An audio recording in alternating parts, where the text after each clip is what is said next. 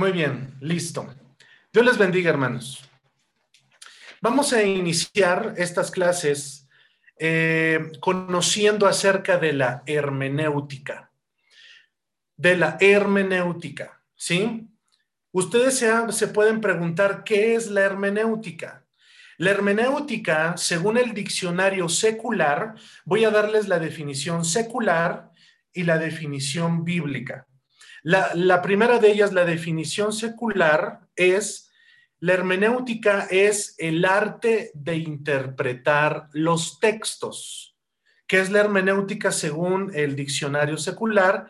El arte de interpretar los textos. Eso es la hermenéutica, el arte de interpretar los textos según el diccionario bíblico. Ahora, cuando ya vamos a la etimología y en este sentido en el griego, que es donde procede, hermanos, la, hermenéutica, ¿sí? Viene del griego hermenebein, hermenebein, hermenebein, hermenebein, bein es, es con V, hermenebein. ¿Qué significa en el griego y se traduce como interpretar. Interpretar. Y esto es bien, bien importante, porque todos los que estamos conectados, en algún momento ocupamos el púlpito, en algún momento ocupamos una clase, en algún momento ocupamos un estudio. Así es que es bien importante que el predicador, que el maestro bíblico, que el que da, enseña la Biblia, debe de conocer esta, esta gran, hermanos, herramienta, de lo cual nosotros nos vamos a ocupar. Ahora miren, la hermenéutica forma parte de la teología exegética. Si usted va a escribir exegética, es eh, con E y después con X, exegética, con asiento, perdón, con, con acento en, en la segunda E, exegética. ¿Qué es lo exegético, hermanos? O sea, que se trata de la recta inteligencia e interpretación de las escrituras bíblicas. Ahora, cuando, si usted busca qué es la hermenéutica, Existe la hermenéutica, hermanos, hablando de, cualquier libro, ¿sí? Pero en este caso, nosotros nos vamos a evocar a la hermenéutica, a la hermenéutica bíblica. Por lo tanto, queda entendido que la hermenéutica, ¿sí? Es interpretar. Y aquí voy a decir algo, hermanos, en cuanto a la interpretación, ¿sí? Y, no me voy a adelantar a, la primera regla básica que, vamos a ver el día de hoy. Pero cuando se trata de interpretar, ¿sí? No, no es de acuerdo a lo que tú pienses. La hermenéutica lo que nos dice es que si tú vas a interpretar la Biblia, que nos ubiquemos en qué libro estamos. ¿Sí? Por ejemplo, voy a utilizar un ejemplo para que quede claro. Si tú vas a hablar acerca del Génesis, ¿sí? Vas a predicar acerca del Génesis. En el Génesis nos encontramos la creación, ¿verdad? Nos encontramos en Génesis capítulo 3, Adán y Eva en el huerto del Edén cuando desobedecen. Si tú vas a hablar del Génesis, cuando habla acerca de la desobediencia del hombre en el capítulo 6, si tú vas a hablar acerca de aquel acontecimiento del cual nunca había llovido y empezó a caer agua del cielo, ¿sí? Si tú vas a hablar de los patriarcas, de Abraham, de Isaac, de Jacob, si tú vas a hablar, hermanos, por lo tanto, de Jacob, como Jacob, hermanos, eh, trabajó para Labán, primero siete años y después siete años, ¿verdad? Eh, eh, si tú vas a hablar del Génesis como tal, y si tú vas a hablar de un capítulo o de una perícopa en especial, debes de tener en cuenta varias cosas. En primer lugar, ¿sí? Debes de tener la Biblia como un todo. Lo voy a volver a repetir. Debes de tener la Biblia como un todo. Si tú nada más predicas sobre un texto o un versículo, ¿sí? Corres el riesgo de predicar una herejía. que es una herejía? Algo que va en contra de la misma verdad bíblica. Corres el riesgo de predicar una herejía o una corriente herética. Si tú vas a hablar del Génesis, tienes que hablarlo como un todo. Tienes que considerar que en ese momento, hermanos, no había una, una Biblia o, como la conocemos, que en su momento la hubo en el Nuevo Testamento. Número dos, debes de considerar que los de los personajes que están en el Génesis tienen, hermanos, mayor bendición y mayor revelación. El día, el día de ayer en la iglesia hablaba de dos términos importantes, revelación e iluminación. La revelación, hermanos, tiene que ver con este libro que tenemos aquí, que ya, ya la revelación ya está dada. Y quiero que quede claro, hermanos, ya no hay más revelación, ¿eh? Ya no hay más revelación. Si alguien se levanta y dice, Dios me, me reveló algo nuevo, eso es herejía. Eso es una corriente herética, porque ya, hermanos, ya no hay más revelación que la que tenemos aquí en la Biblia. El manual, el libro que nos da autoridad es la Biblia. Ya no hay más revelación. Pero lo que sigue habiendo, hermanos, es iluminación. Por eso yo les digo, hermanos, que los que se paran y predican, Dios me reveló, es que no han entendido, hermanos, cómo interpretar la Biblia. Entonces, cuando hay iluminación, lo que yo les decía para, utilizar ese, esa, eh, ah, e, ese, voy a utilizar esa palabra, este mexicanismo, ¿sí?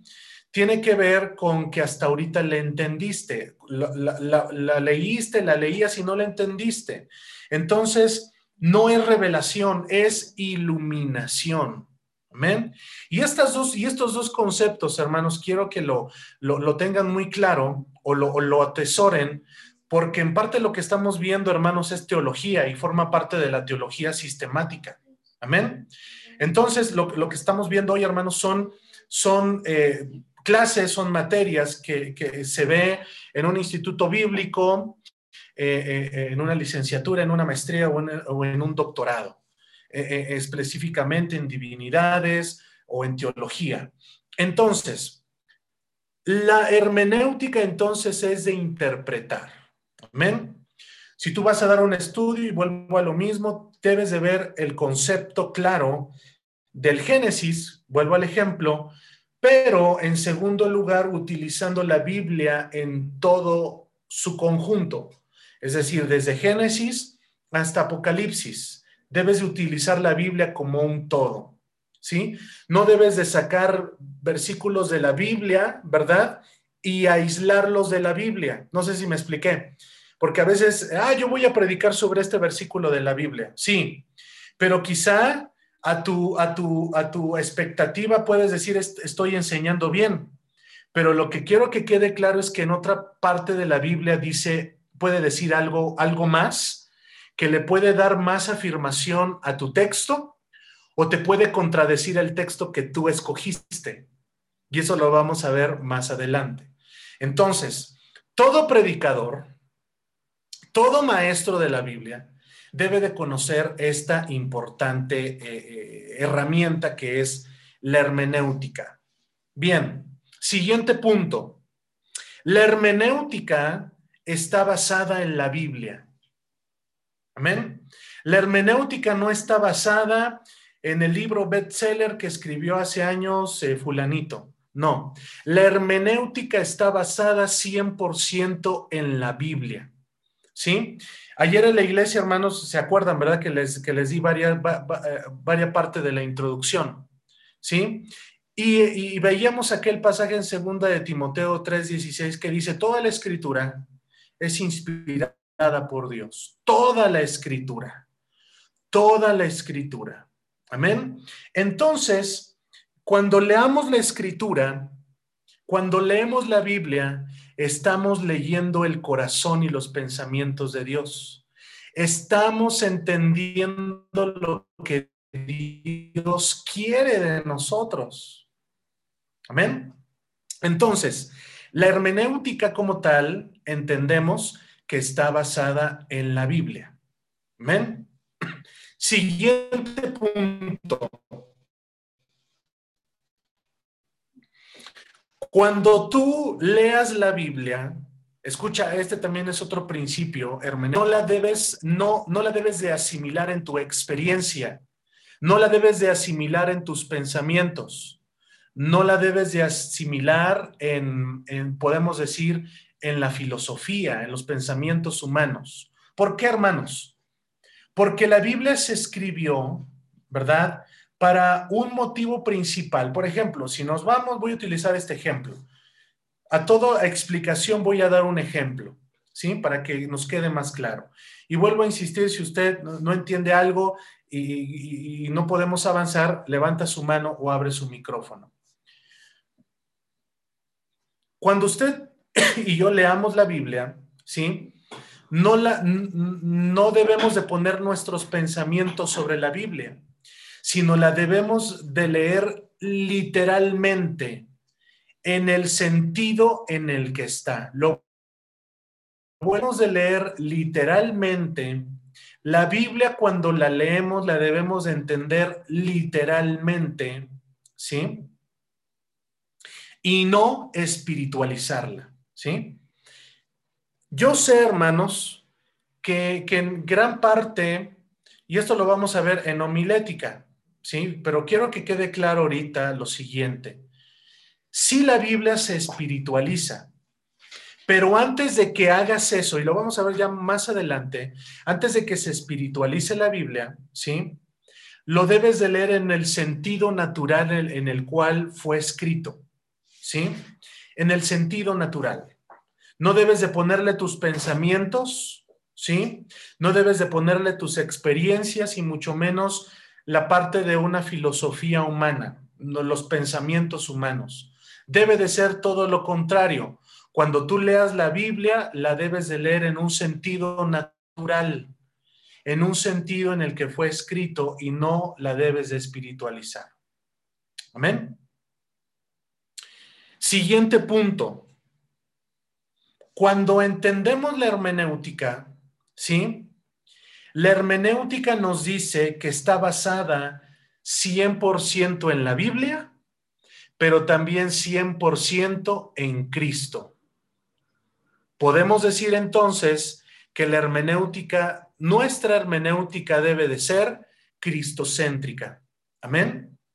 Cada escritor de la Biblia, si hacemos una exégesis, cada escritor de la Biblia, tanto en el Antiguo Testamento hubo varios patriarcas, profetas, que profetizaron acerca de quién?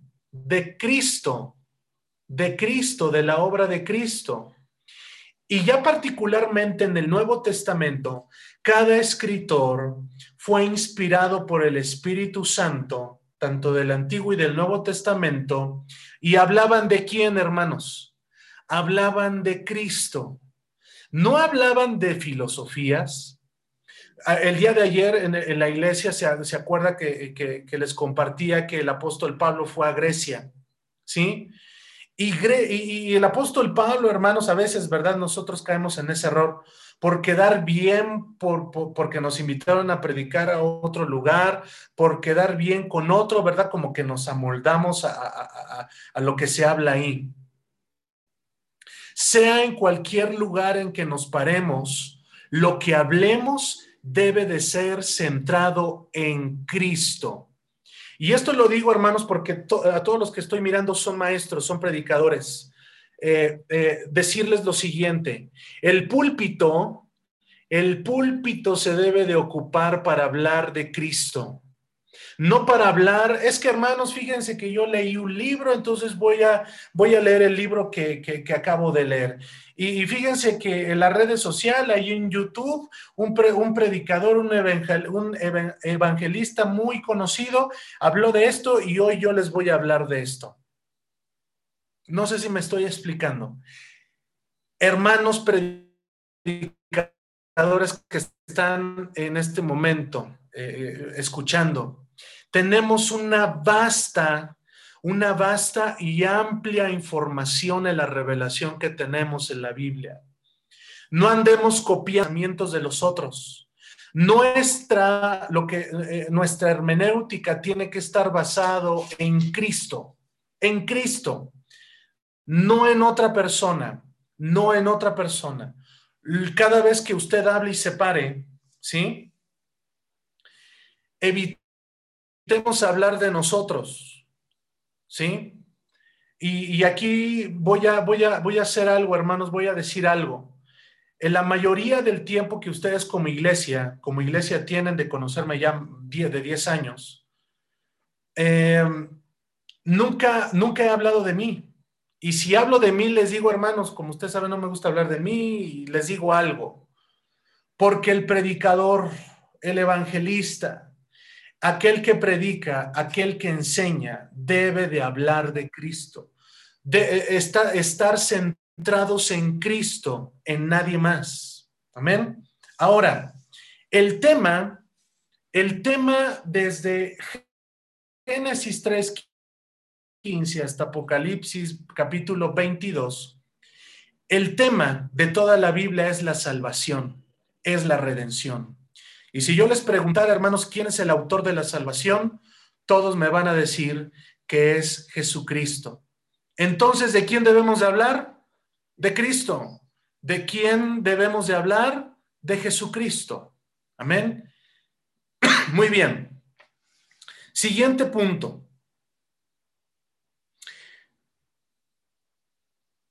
En estas, en estas instrucciones que estamos recibiendo, debemos, y aquí ya, ya, ya hermanos voy a entrar en materia, cada uno de nosotros debemos de hacernos un autoanálisis. Debemos de analizarnos cada uno de nosotros. Un autoanálisis constante. No porque recibas esta instrucción o recibamos esta instrucción, querrá decir que ya lo sabes todo. O querrá decir que ya lo sabes. Lo que quiero tratar de decirles es que el predicador los maestros que estamos conectados en este momento, tenemos la obligación, así como el médico hermano se, va, se, va este, actualizando cada, cada, cada seis meses, cada año, ¿sí? El predicador, el maestro que enseña la Biblia, hermanos, se debe, debe de tener lo mismo, se debe de estar actualizando constantemente constantemente. Yo recuerdo, hermanos, cuando dimos estas clases presenciales, que yo les hacía la pregunta. Y a los que están reunidos les voy a hacer la misma pregunta. La pregunta es la siguiente. ¿Cuántas veces usted ha leído la Biblia completa?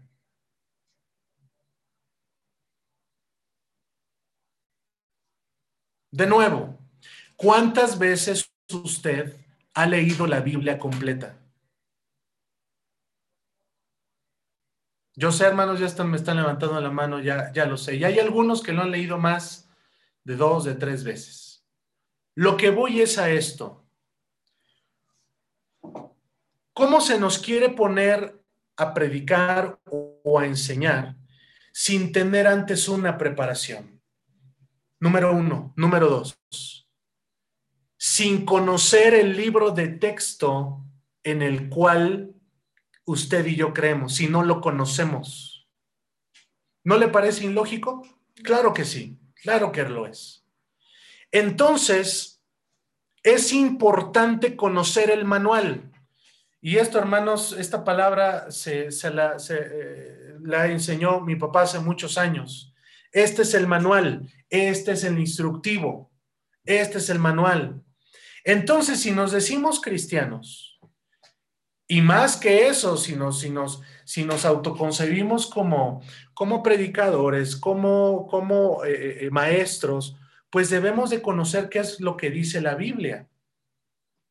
Pero ¿qué es lo que dice la Biblia en un todo? Acuérdese, la hermenéutica tiene que ver con la Biblia completa, no solamente con el Antiguo Testamento, con el Nuevo Testamento.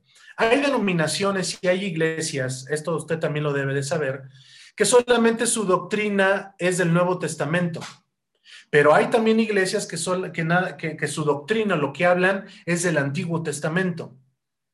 Lo que yo les quiero decir, hermanos, es que como predicadores, usted debe de conocer tanto el Antiguo Testamento y el Nuevo Testamento. Y escuche lo siguiente, usted tiene que predicar y enseñar tanto del Antiguo Testamento como del Nuevo Testamento. Usted debe de tener un bien claro el panorama bíblico. Debe de conocer, hermanos, y esto lo vamos a ver más adelante, si Dios lo permite, arqueología cristiana. ¿Sí? Debe de conocer, hermanos, desde el Génesis. Eh, eh, todo, todo, hermanos, y la arqueología también nos lleva, por ejemplo, ahí en la época de Egipto, de, de, de, eh, los griegos. Es decir, debemos entender lo siguiente, que la Biblia es el, único libro, bueno, haciendo un lado el Corán, pero en este caso es la Biblia. La Biblia, hermanos, entera se acopla a la historia universal, a lo que pasó en la historia. ¿Sí? Desde el principio, y, y recuerdo el éxodo desde aquella nación tan tremenda y poderosa, Egipto, ¿Por qué, hermanos? Porque la Biblia tiene credibilidad, la Biblia tiene poder, la Biblia tiene autoridad. Porque la Biblia, hermanos, no fue un libro que se inventó en, algún, en alguna época del tiempo, no. La Biblia, hermanos, está desde el principio, desde el Génesis. La Biblia, hermanos, sigue esa línea del tiempo estuvo, hermano, eh, en el tiempo de, de Egipto, hermanos, el pueblo de Israel. Conocemos los libros históricos y los libros históricos le dan más credibilidad a la Biblia como hechos, eh, eh, hermanos, relevantes y hechos que existieron. Por eso el predicador debe de conocer la Biblia. Por eso el predicador debe de conocer la hermenéutica. Amén. Muy bien, seguimos adelante. El apóstol Pedro, el apóstol Pedro, dijo y escribió que las escrituras que están entre las del Nuevo Testamento, él escribió que hay algunas difíciles de entender, las cuales los indoctos e inconstantes tuercen, como también las otras escrituras, ¿sí? para perdición de sí mismos. Es decir, que sí, hermanos, hay partes en la Biblia que son un poco difíciles de entender, ¿sí? Pero en esa situación que a veces es difícil de entender, algunos utilizan esa parte que algunos no entienden para tomar, hermanos, eh, eh, alguna idea y hacer una doctrina, y esto lo digo entre comillas, ¿sí? Y, hacen de una idea que no entienden una doctrina. Caen, caen, hermanos, en el error. Lo que también la Biblia lo describe como falsos profetas, ¿sí? Como falsos profetas. El arma principal del cristiano el arma principal del predicador es la escritura. Amén. El arma principal, el instrumento principal del predicador, del maestro bíblico, es la Biblia, es la palabra de Dios. Entonces debe de conocer la misma. Entonces podemos llegar a la siguiente conclusión de lo que hemos estado viendo. Cualquier predicador que ignore la hermenéutica caerá fácilmente en, el error. Y bíblicamente encontramos dos errores. Podemos, puedo yo utilizar más, pero voy a utilizar estos, estos dos errores. El primero de ellos se encuentra en números 22, 38, en el error de Balaam. Cuenta la historia, hermanos, que el rey Balac manda llamar al profeta Balaam con un propósito y con un plan. El plan era que Balaam, como profeta, maldijera al pueblo de Israel. ¿Sí? Viene Balaam, ¿verdad? Y hay una, hay una eh, eh, plática entre Balac y Balaam que está ahí en números, se los voy a leer, hermanos, eh, números 22, 38, ah, y, dice, y dice de la siguiente manera.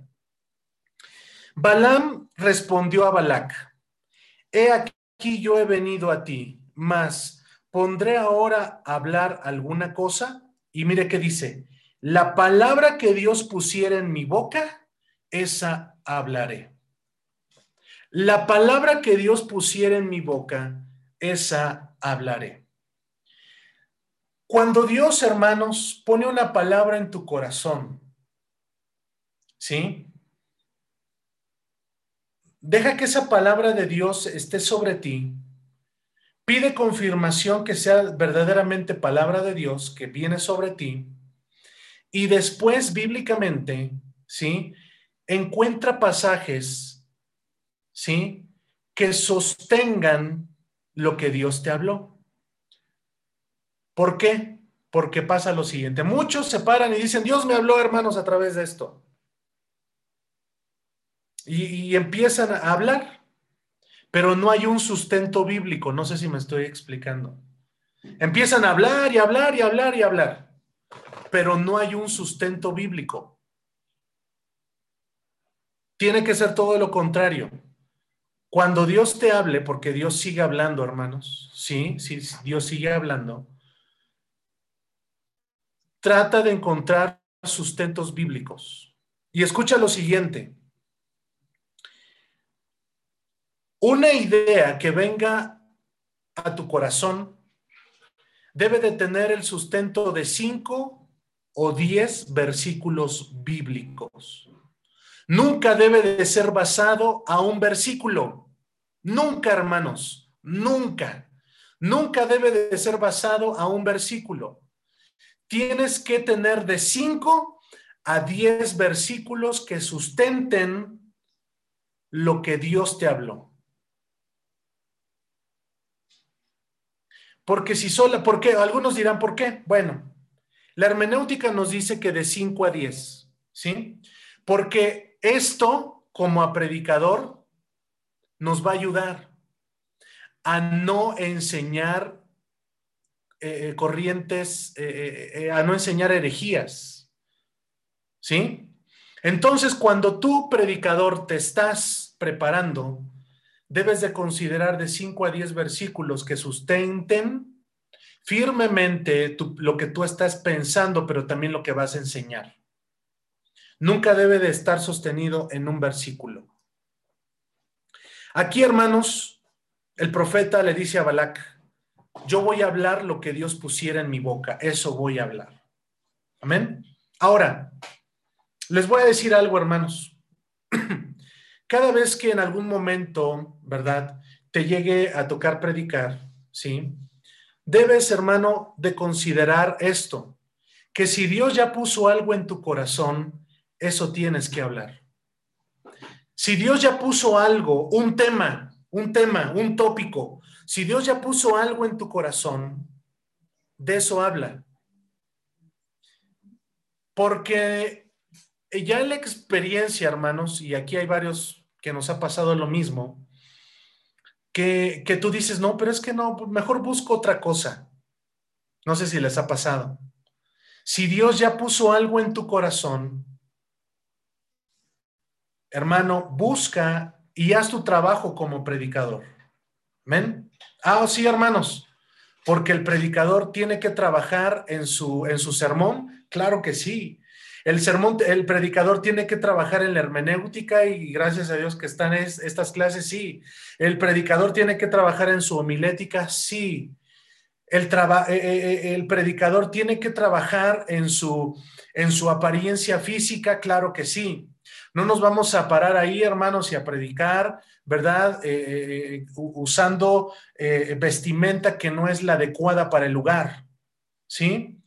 No debe de ser así. ¿Verdad? Decía, decía hermanos Martín Lutero que, que efectivamente eh, el predicador es 30% de lo que habla, pero lo demás es como lo ven, es como lo ven. Entonces el porte, lo que, lo que tú estés, eh, cómo, cómo lo proyectes, ¿verdad? Habla, hablará también de ti. Y eso, y ya me estoy adelantando, hermanos, ¿eh? Pero eso tiene que ver con la homilética. Muy bien. Si no te consideramos la hermenéutica, entonces también vamos a caer en la contradicción de Coré, que está ahí en números 16.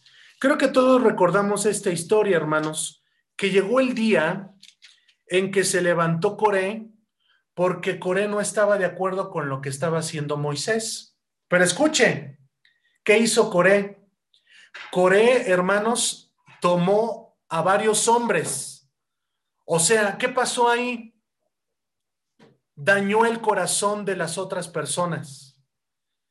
Y todos se pusieron en contubernio para ir con Moisés, para ir en contra de Moisés. Coré y todas las personas que iban con él querían, querían, eh, como se dice ahora, tener un golpe de estado y, quitar a Moisés. Entonces Moisés, hermanos, va con Dios, ¿verdad? Y sabemos qué, qué fue lo que pasó, ¿verdad? en el 16:31 dice, y aconteció cuando cesó de Moisés de hablar todas estas palabras, se abrió la tierra que estaba debajo de ellos. Abrió la tierra su boca y los tragó a ellos y a sus casas y a todos los hombres de Coré y a todos sus bienes. Y ellos con todos los que tenían descendieron vivos al Seol y los cubrió la tierra y perecieron de en medio de la congregación ¿Por qué pasó esto, hermanos? Vamos al versículo 1 del mismo capítulo. Dice, Coré, hijo de Itzar, hijo de Coad, hijo de Leví, y Datán, y Abiram, hijos de Eliab, y On, hijo de Pelet, de los hijos de Rubén, tomaron gente y se levantaron contra Moisés, con 250 varones de los hijos de Israel, príncipes de la congregación, y los del consejo, varones de renombre. ¿Qué quiere decir, hermanos? Que muchas veces, mira lo que voy a decir, muchas veces usted no va a estar de acuerdo con, algunas partes que diga la Biblia, como sucedió aquí. Estos, estos personajes, Coré y todos estos 250 varones, que eran hombres de renombre, ¿sí? No estuvieron de acuerdo con Moisés. Pero más allá que no estuvieron de acuerdo con Moisés, hermanos, acuérdese y tenga presente esto, que Moisés era el intermediario, podemos decir. Estaba el pueblo aquí, Moisés estaba aquí y Dios estaba acá. Y Dios hablaba con Moisés y Moisés daba la palabra. ¿Sí? ¿Por qué, hermanos? Porque como predicadores nos va a pasar, si nos pasa, hermano, cuando estamos escuchando una predicación, y pasa y dice, no, es que en eso no estoy de acuerdo. En eso no, no, no, no, eso, eso no. ¿Sí? Pero va más allá y empiezas a hablar en contra, no tan solo del varón de Dios o del, pastor, del predicador, empiezas a hablar en contra de la palabra de Dios. ¿Sí? Estás yendo en contra de la palabra de Dios y caes en esa contradicción. Amén. Entonces, la palabra de Dios, hermanos, ¿sí? Y te lo vamos a ver en la, regla fundamental, no quiero, no quiero adelantarme. No hay libro más perseguido por los enemigos, ni más torturado por los amigos, debido a la ignorancia de toda sana regla de interpretación. La Biblia es el libro que ha sido mayormente perseguido durante la historia. La historia lo corrobora. No hay libro más ignorado que la Biblia. A pesar de que nos la pasemos leyendo y leyendo, yo no sé si usted le ha pasado, lo, lee, no lo entiende, lo vuelve a leer, pero ahorita, hermanos, vamos a ver unas herramientas que nos da la misma eh, eh, hermenéutica. Y si el libro, la Biblia, como tal, es el libro más perseguido, ¿sí? Y, y el que más se tuerce entonces es importante que consideremos las reglas de la hermenéutica. Recordemos las mismas eh, variadísimas circunstancias que, que concurrieron, hermanos, para la producción del libro de la Biblia. y que requiere que nosotros como predicadores sepamos y estudiemos con detenimiento y conforme a ciencia y a principios hermenéuticos. ¿Por qué? ¿Por qué estoy diciendo esto? Porque la escritura es tan variada, hermanos, y me voy a explicar. Mire usted, la Biblia lo escribieron varias personas, ¿sí?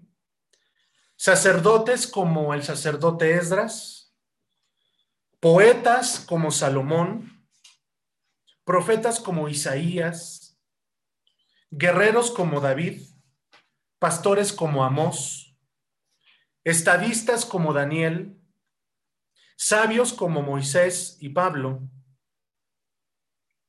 y pescadores.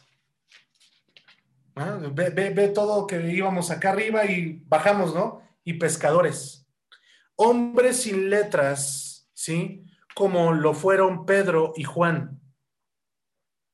Unos en su momento, unos en su momento formaron leyes como Moisés, ¿sí? Otros escribieron historia como Josué.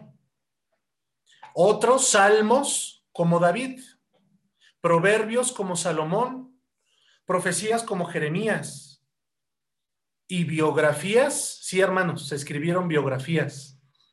Y los mayores que escribieron biografías fueron los evangelistas, Mateo, Marcos, Lucas y Juan. ¿Por qué hermanos estoy diciendo esto? Porque ellos escribieron de otra persona, no escribieron de ellos mismos escribieron de Jesús, de Jesucristo. Y otros escribieron cartas como los apóstoles. ¿Ven? Como el apóstol Pablo, como el apóstol Pedro, como el apóstol Juan. ¿Sí? Entonces, amados hermanos, vemos que es importante considerar que ya que mencionamos todos estos nombres, cada hombre y cada mujer que escribió la Biblia lo escribió desde su contexto, hablando desde su, desde su contexto, número uno, y número dos, desde una problemática que estaban viviendo en ese momento. ¿Amén? Entonces, considerando todo esto, considerando eh, eh, eh, esta situación, también debemos de considerar algo bien importante. Ya vimos los escritores. Yo no sé si usted lo apuntó así, pero en otro punto ponga escritores. Otro punto, ponga el tiempo. El tiempo. En cuanto al tiempo, ¿sí? Vivía Moisés 400 años antes del sitio de Troya. ¿Qué es lo que vamos a hacer en hermenéutica, hermanos? La hermenéutica está basada y tiene esa línea transversal que está la Biblia, pero también forma parte de la historia, de la historia universal. Y eso le da credibilidad, poder a la, misma palabra. Vivió Moisés, Moisés y 300 años antes, ¿verdad? Fueron y aparecieron los más antiguos sabios de Grecia y de Asia, como Tales, Pitágoras y Confucio, ¿sí? Y también considerando el tiempo, vivió Juan, que fue el último escritor bíblico, ¿sí? Unos 1500 años después de Moisés. ¿Ven? Es decir, nos encontramos aquí a Moisés y 1500 años después, ¿verdad? perdón, eh, eh, eh, perdón, corrijo, encontramos a Juan, el último apóstol en vivir, nos encontramos aquí a Juan y 1500 años atrás está Moisés. Eso tiene que ver con el tiempo. Por ejemplo, las cartas que escribió Juan, o lo que se conoce, hermanos, como la, la, teología, la teología juanina, ¿sí? La escribió bajo un contexto, como ya lo estudiamos en la iglesia, que venía la corriente gnóstica, ¿verdad? Y, el apóstol eh, Juan la escribió bajo esa perspectiva. Pero la perspectiva de un Daniel fue en un tiempo diferente, bajo una circunstancia diferente. Eso lo debemos de tener bien claro en cuanto al tiempo, ¿sí? Ahora, también tenemos que considerar, aparte, hermanos, otra, otra situación. El lugar. Ponga aparte el lugar. Fueron escritos, hermanos, en puntos tan distintos como lo son el centro de Asia. ¿Sí? Una parte se escribió, hermanos, en el centro de Asia. En otro, las arenas de Arabia, los desiertos de Judea, los pórticos del templo, las escuelas de los profetas en Betel y Jericó, en los palacios de Babilonia, ¿sí? en las orillas del río Chebar y en medio de la civilización occidental. ¿sí? Cuando hablamos del Génesis y cuando todo surge, ¿sí? Surge en aquella área, hermanos, y, es algo que también debemos de considerar. Yo no sé si usted tenga su Biblia, pero en la mayoría de las Biblias hasta atrás vienen este, mapas bíblicos. Mapas bíblicos. ¿Sí? Y, y en algún mapa, hermanos, en algún mapa lo que antes fue Canaán, lo que conocemos como la tierra prometida, y donde años, muchos años más adelante se estableció Jerusalén. Antes de que fuera Jerusalén y antes de que fuera Canaán, ¿sabía usted que ahí se encontraba Mesopotamia? Lo que es ahora parte de Irak y de Irán. Y que algo más importante, hermanos, estoy mencionando esto, Irak e Irán, porque bíblicamente, hermanos, en Génesis capítulo 1, nos da la geografía bíblica. Y la geografía bíblica, hermanos, nos dice que el huerto del Edén estaba y lo rodeaban cuatro, cuatro eh, ríos importantes. Y cuando estudiamos la, geografía bíblica, el lugar posiblemente en el que estuvo el huerto del Edén fue entre Irak e Irán. Dice Génesis, ¿sí? Génesis capítulo 1.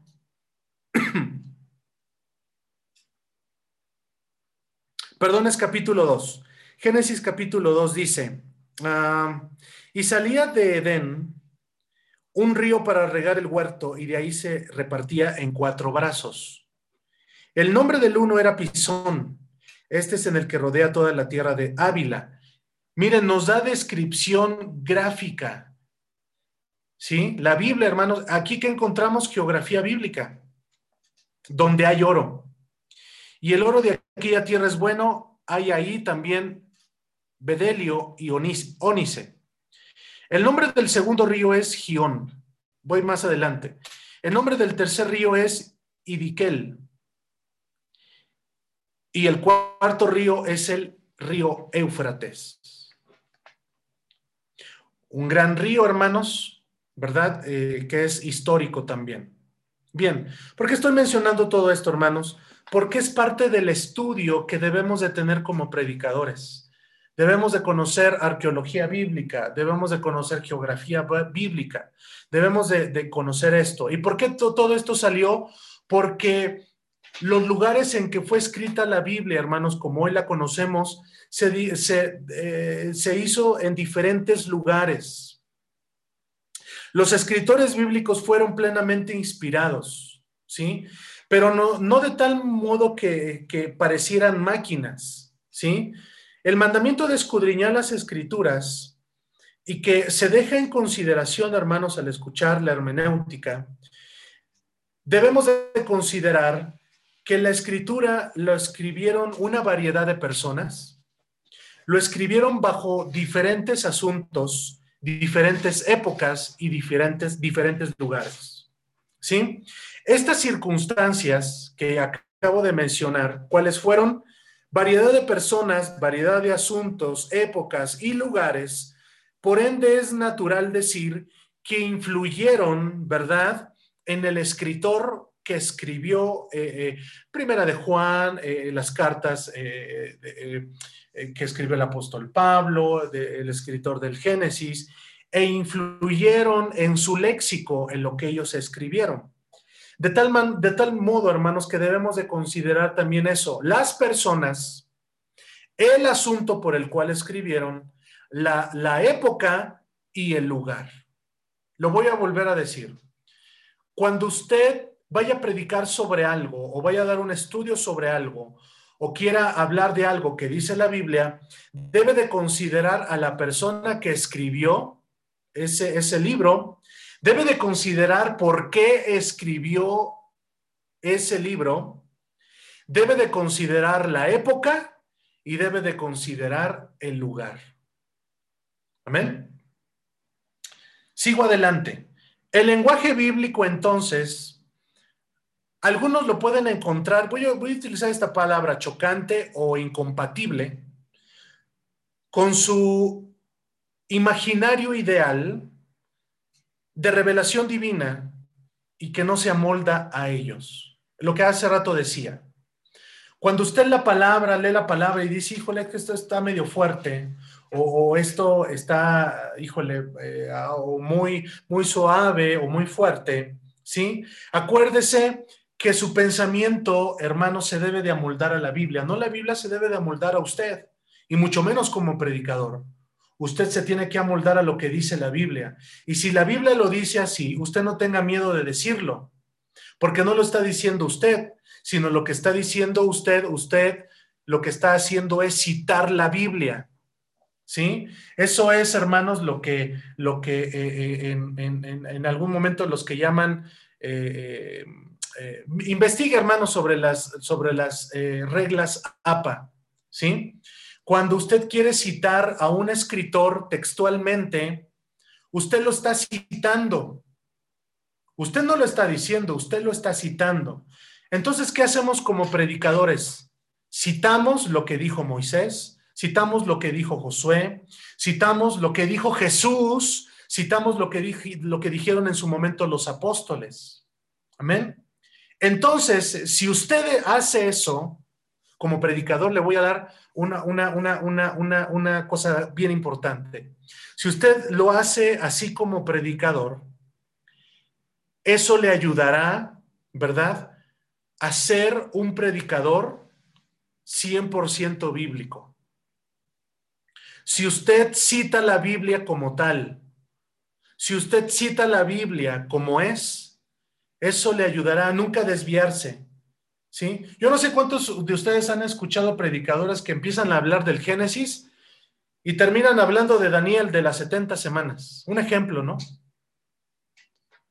Y eso también lo vamos a ver en, en, homilética, eso lo vemos en homilética.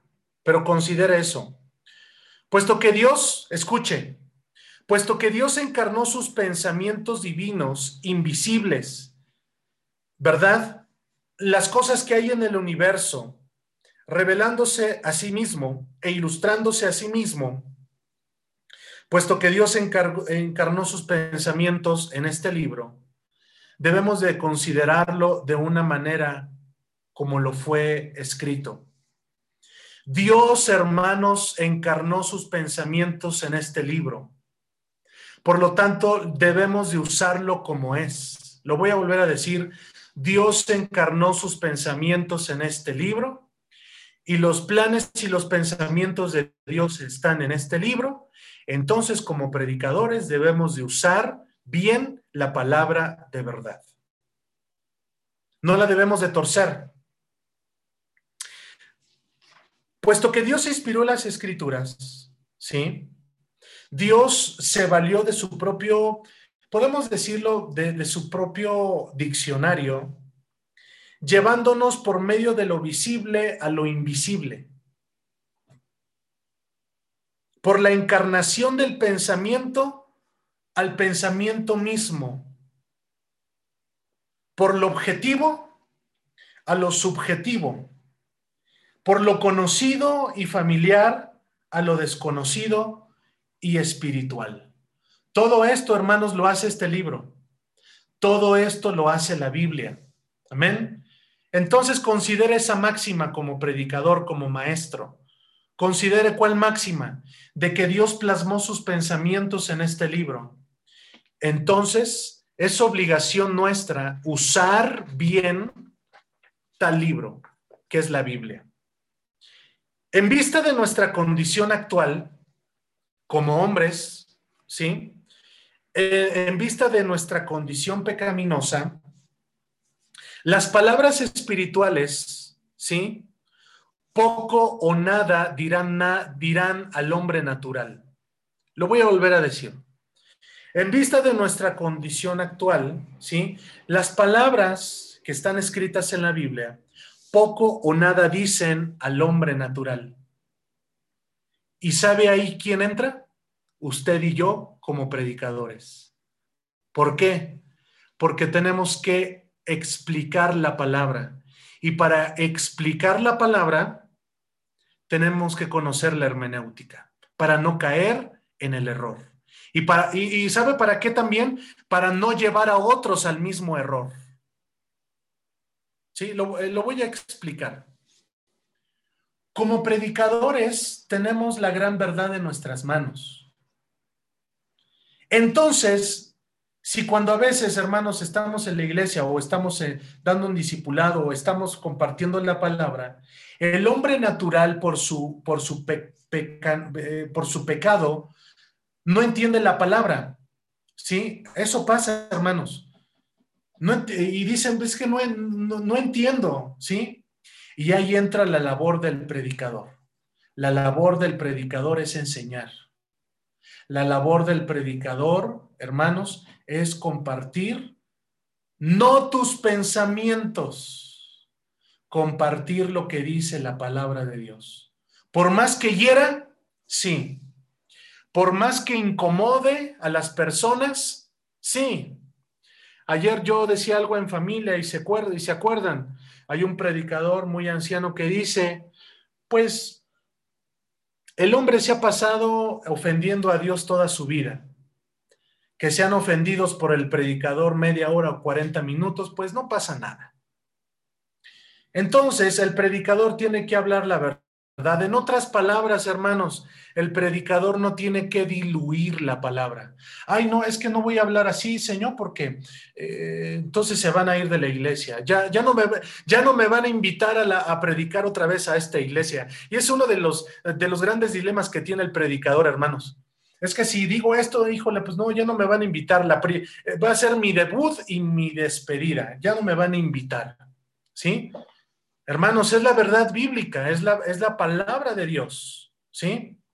Las escrituras, tratando temas que abarcan el cielo y la tierra, el tiempo y la eternidad, lo visible y lo invisible, lo material y lo espiritual, fueron escritas por personas de variada naturaleza y en épocas remotas, en países distintos, gentes y costumbres diferentes y el lenguaje tan simbólico, para esto nos va a ayudar la hermenéutica.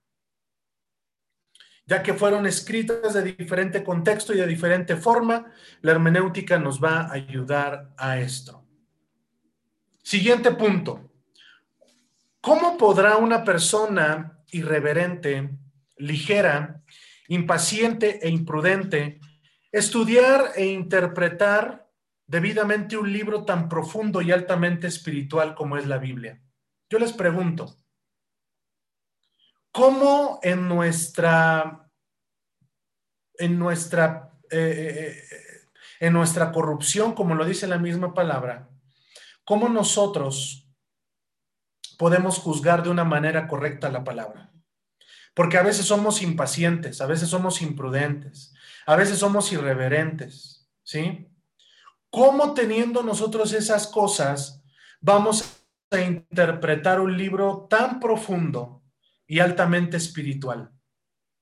Ahí entra, hermanos, y quiero, quiero hermanos, que, que, que, que consideremos lo siguiente. Antes de ver la, la regla fundamental de la hermenéutica, quiero hablar a su ser, quiero hablar con usted. ¿Cómo es esto? Muy sencillo. Si en nuestra corrupción de la carne, ¿sí? Eh, bíblicamente, como dice la Biblia, y en que siendo aún pecadores, Cristo murió por nosotros. ¿Cómo nosotros Dios nos puede utilizar para predicar la verdad? Tal persona, tal persona que se encuentra así, que es irreverente, ligera, impaciente, imprudente, juzgará el contenido como el ciego a los colores. Es decir, que viendo no ven y que leyendo no entienden. Hermanos, yo les quiero compartir por qué una vez más retomé estas clases. Porque creo firmemente que la Biblia, la palabra de Dios, es el libro que sana, que sana, hermanos, nuestra manera de pensar, nuestra forma en la cual venimos haciendo las cosas. La Biblia, hermanos, es el parámetro que nos dice, ¿vas bien? ¿Vas o vas mal? Porque aquí en la Biblia, hermanos, no hay de mitad, ¿eh? ¿Sí? No hay de mitad. Es que no, es que yo ni mucho ni tanto. Bíblicamente, hermanos, o, o, o, o se es o no se es. Y la Biblia, hermanos, la Biblia en este tiempo está, voy a utilizarlo así, eh, eh, esta palabra, está jugando un papel importante en la vida del cristiano desde el año pasado, que se entró en esta pandemia, donde muchos malinterpretaron la Biblia y por ahí hablaron del virus y, y de tantas cosas. Y cuando vamos a la Biblia, Bíblicamente, hermanos, nos dice que todo esto va a acontecer y que y bíblicamente Jesús enseñó que esto es principio de dolores. Entonces, si nosotros no estamos en la actitud correcta, si nosotros no estamos conectados con Dios, ¿cómo queremos que los demás lo estén? Y estoy, y estoy hablando en la, en la calidad de maestros y de predicadores que tenemos aquí conectados en este momento. Entonces, ya llegamos al primer punto de la hermenéutica. Para el estudio y recta comprensión de la Biblia, se necesita por lo menos un espíritu respetuoso y dócil, amante de la verdad, paciente en el estudio y dotado de prudencia. En otras palabras, un espíritu correcto y respetuoso para interpretar la Biblia. Eso es el primer punto, lo voy a volver a repetir. Ya llegamos al primer punto de la hermenéutica y es el siguiente. Para el estudio y recta comprensión de la Biblia se necesita un espíritu respetuoso. Y entiéndase por espíritu que no estoy hablando del Espíritu Santo, estoy hablando, hermanos, del espíritu que hay en cada uno de nosotros, del alma,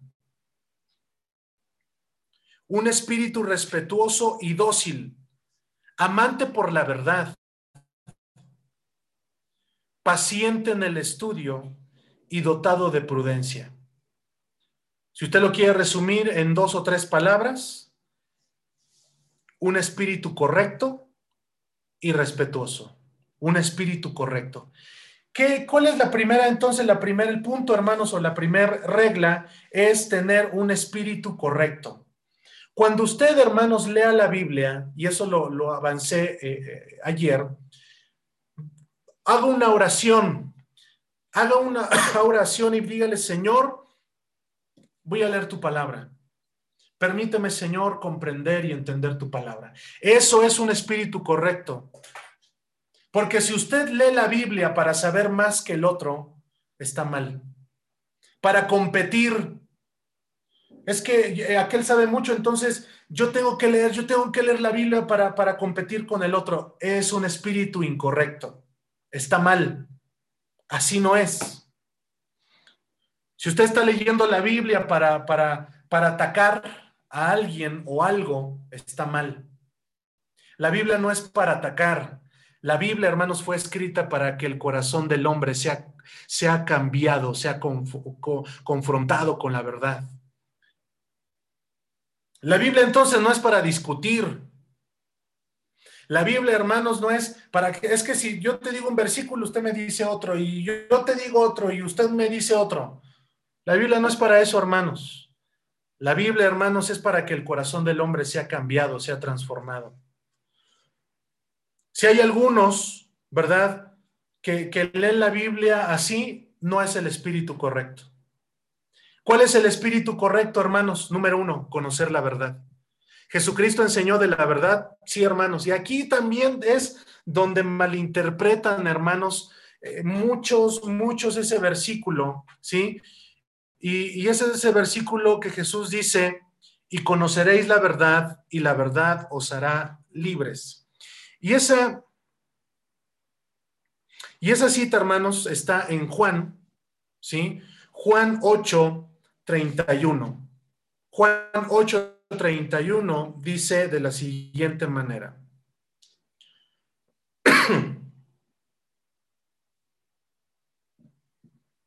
y conoceréis la verdad, es el versículo 32. Y conoceréis la verdad, y la verdad os hará libres.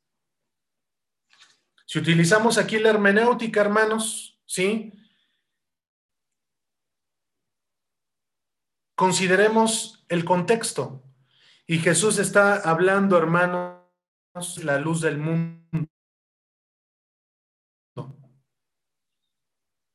Amén. Entonces, ¿qué quiere decir?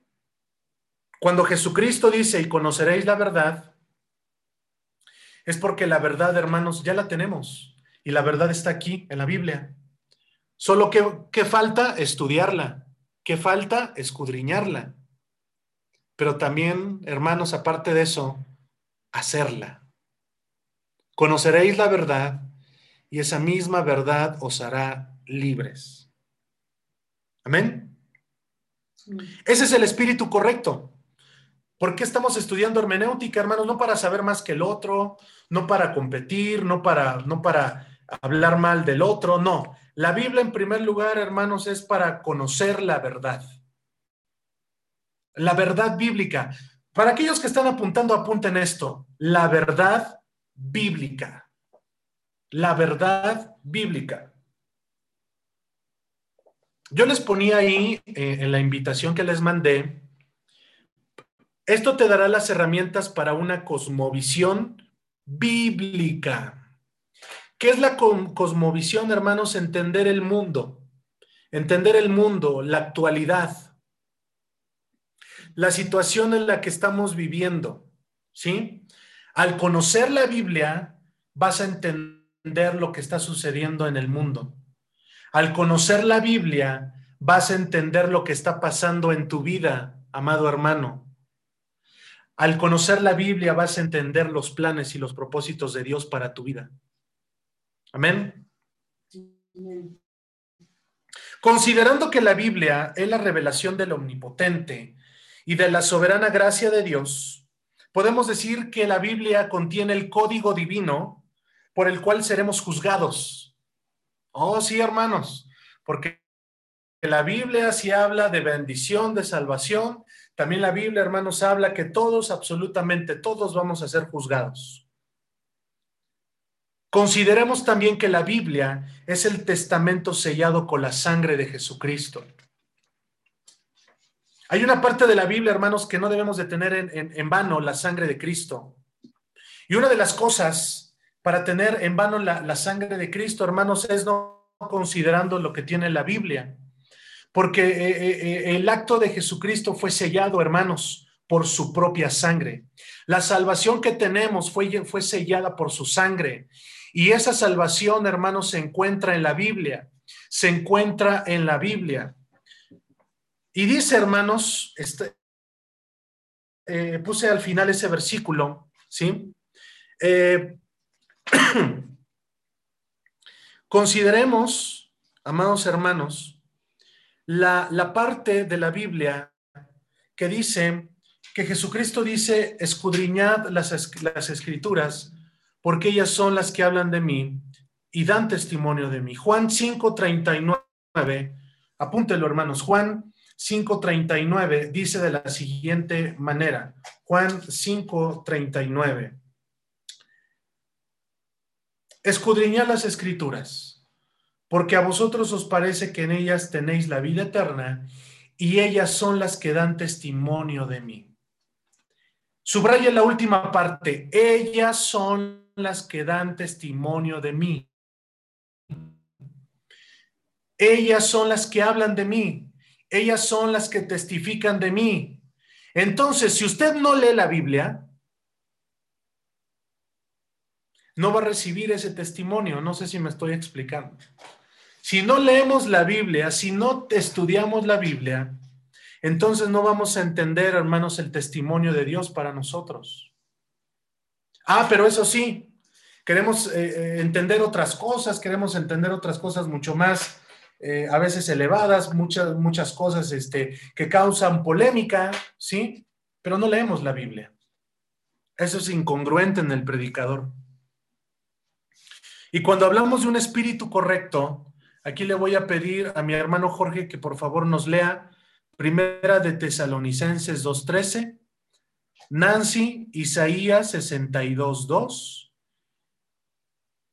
Y le voy a pedir a Marlene que nos lea Salmos 119, 18. Lo voy a volver a repetir. Primera de Tesalonicenses 2.13, Isaías 62.2 y Salmos 119, 18. Bien, la primera cita, hermano Jorge, por favor.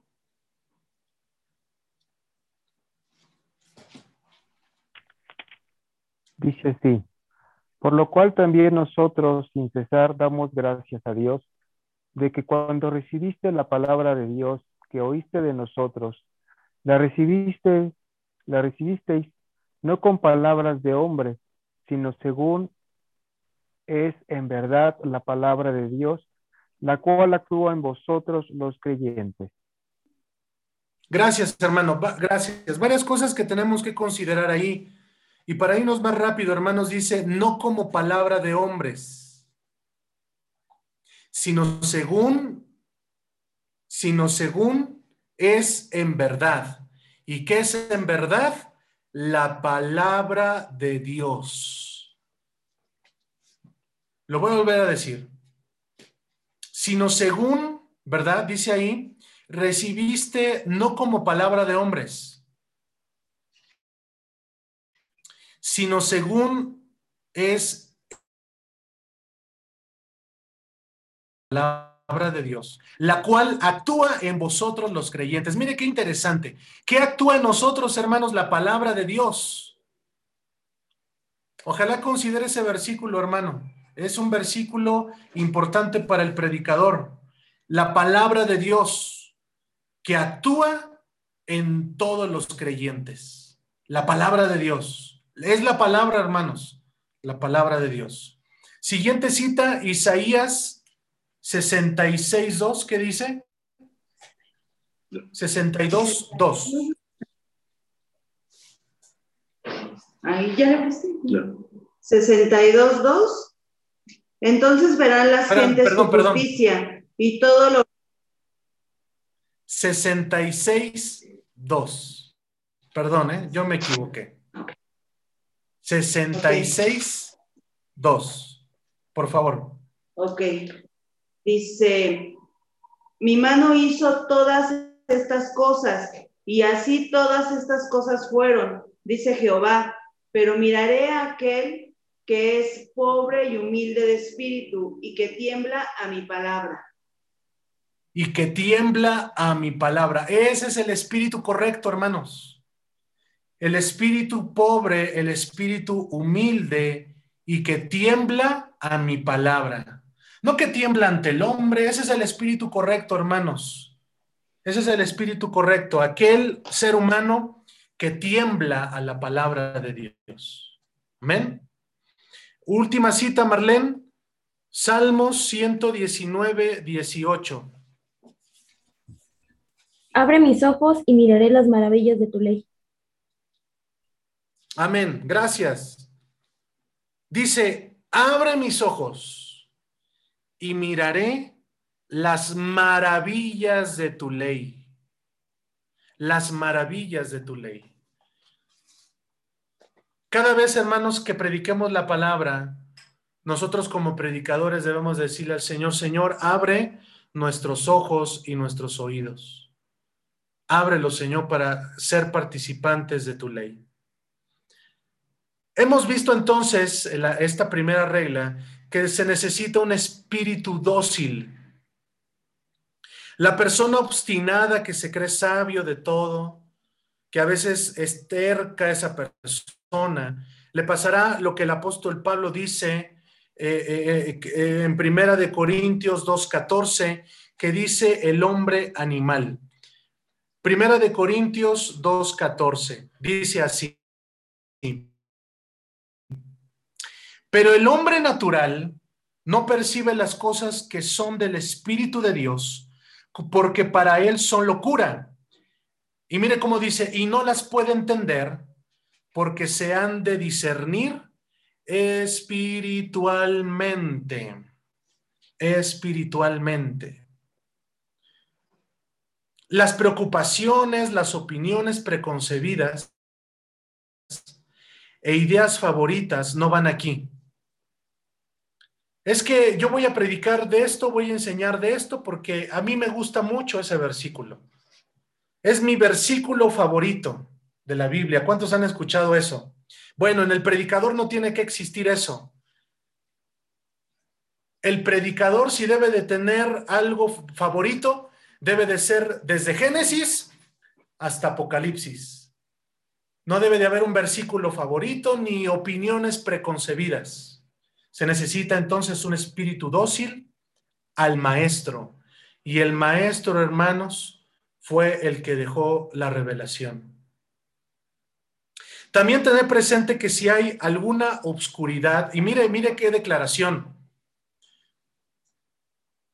También tener presente que si hay alguna obscuridad aparente o contradicción en, en algún texto bíblico, escuche, no reside en el maestro, no reside en la Biblia, sino sabe en dónde reside, en el corto alcance del discípulo. Oh, qué declaración tan tremenda. Lo voy a volver a decir. Si usted cuando lee la Biblia dice, híjole, esto está, no lo entiendo, esto está aparentemente oscuro. Y también podemos decir es que aquí la Biblia se contradice, porque muchos eh, han caído, aquí la Biblia se está contradiciendo debo de decirles y explicarles que no reside ni en la Biblia ni en el maestro. Reside en el corto alcance del discípulo. ¿A qué me estoy refiriendo? A usted y a mí. También debemos de considerar y ser amantes de la verdad, un corazón que desea la verdad. Eso ya lo vimos. Amén. Me estoy yendo un poco rápido. Debemos de un corazón que, que, que no huye a la verdad espiritual. ¿Sí? Que no huye, sino todo lo contrario, un corazón amante por, por la verdad. Apunte las siguientes citas, hermanos, por, por avanzar. Eh, eh, no las vamos a leer, pero ahorita usted que termine esta clase, lea las citas. Juan 3, 19 y 20. Juan 3, 19, 20. Primera de Pedro 2, 1, 2. Primera de Pedro 2, 1 y 2. Efesios 1, 17. Efesios 1, 17 y Salmos 25, 14. Esto entra en el marco, hermanos, de considerar y ser amantes de la verdad. Un corazón que desea la verdad. El hombre por naturaleza, hermanos, no, no posee el corazón de la verdad sino un corazón, escuche, el ser humano eh, tiene un corazón que huye de la verdad espiritual. Y ahí entran esas citas que les acabo de, de, dar. Ser pacientes en el estudio, hermanos, denota un trabajo. Sí, hermanos.